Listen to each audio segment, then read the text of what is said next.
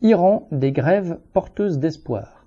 Depuis le 23 décembre, plusieurs milliers d'ouvriers de la Syrie d'Ahvaz, en Iran, sont en grève. Ils exigent la réintégration de grévistes licenciés, des augmentations de salaire et l'application de nouvelles classifications des postes. Les travailleurs de la Syrie d'Ahvaz, entre 3000 et 4000 selon les périodes, n'ont cessé de mener des grèves ces dernières années pour le paiement des arriérés de salaire ou pour des augmentations. D'une façon ou d'une autre, ils ont participé à toutes les révoltes qui ont secoué l'Iran depuis cinq ou six ans. Ils ont mis en place un syndicat illégal dont les porte-paroles ont été régulièrement arrêtés, battus et emprisonnés.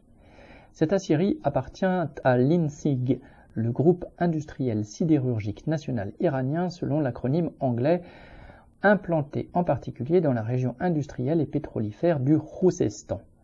Comme les principales entreprises iraniennes, ce groupe a été privatisé en 2010 au profit de bourgeois liés au Pasdaran, les gardiens de la révolution islamique.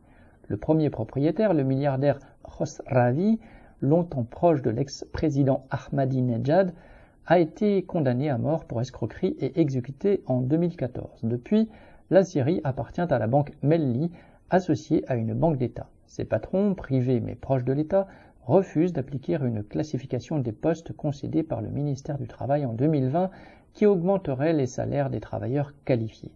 Alors que l'inflation annuelle officielle dépasse les 60%, que l'inflation réelle est double ou triple, que les classes populaires iraniennes se privent de plus en plus, des grèves ont éclaté ces derniers mois dans la métallurgie, mais aussi chez les électriciens et les travailleurs de l'énergie, pour exiger l'application de ces classifications. À Arfaz, les patrons de l'INSIG ont licencié une trentaine de grévistes pour tenter d'intimider les ouvriers. L'effet a été inverse. La grève a pris de l'ampleur pour exiger leur réintégration, les grévistes scandant à travers la ville, citation, Nous n'avons pas peur des menaces et de la prison, fin de citation, ou, citation, Mort aux exploiteurs, vive le travailleur, fin de citation.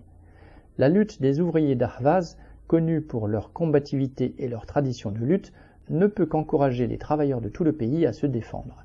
À Téhéran, les infirmières de plusieurs hôpitaux ont ainsi manifesté contre les bas salaires et les heures supplémentaires forcées non payées. Dans une dizaine de villes, des retraités des services publics ou des télécommunications se sont rassemblés pour réclamer que leurs pensions soient réévaluées en fonction du coût de la vie. Ces retraités se heurtent, eux aussi, à la collusion entre les gestionnaires privés des fonds de pension et les hauts fonctionnaires de l'État qui se renvoie la responsabilité des déficits alors qu'ils pompent en toute complicité l'argent des travailleurs, actifs ou retraités.